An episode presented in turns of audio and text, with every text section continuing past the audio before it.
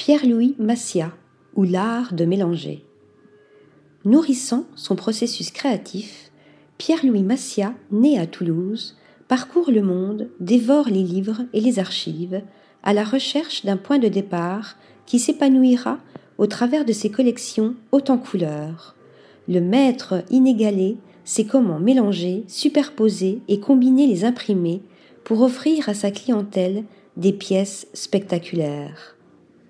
Cet illustrateur de formation a dessiné pour de grandes publications de mode comme Vogue ou encore Elle. De cette liberté d'imaginer et de créer ressort un sens graphique prononcé, chargé d'émotion. En 2007, après des années de travail en tant que directeur du salon première classe, il va lancer sa première ligne en collaboration avec les frères Uliassi et leur société Achille Pinto, basée à Côme en Italie, spécialisée dans l'impression sur soie et renommée pour son savoir-faire mêlant technologie et artisanat. La technique employée par l'entreprise italienne, qui séduit depuis longtemps bon nombre de maisons de luxe, valorise subtilement le travail minutieux de Pierre-Louis Massia. Ensemble, ils vont commencer par lancer des foulards qui vont faire sensation.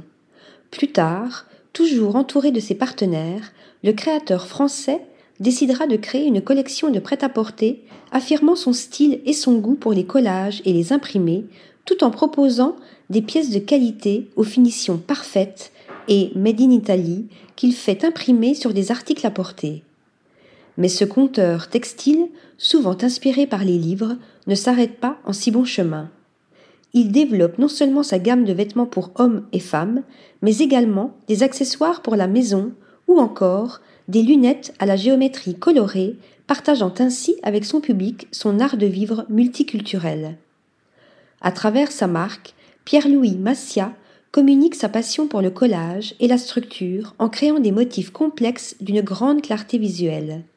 Ces pièces sont disponibles dans le monde entier, de la France aux États-Unis, en passant par l'Australie et le Japon, un pays qui l'aspire énormément. J'ai plus l'impression d'être un dessinateur qu'un créateur de mode. Le mélange de différents motifs, une attention constante à la palette de couleurs et l'utilisation de certains matériaux définissent l'identité de mes collections, explique l'artiste. Un voyage à l'image de son style de vie entre la France et l'Italie. Article rédigé par Thomas Durin.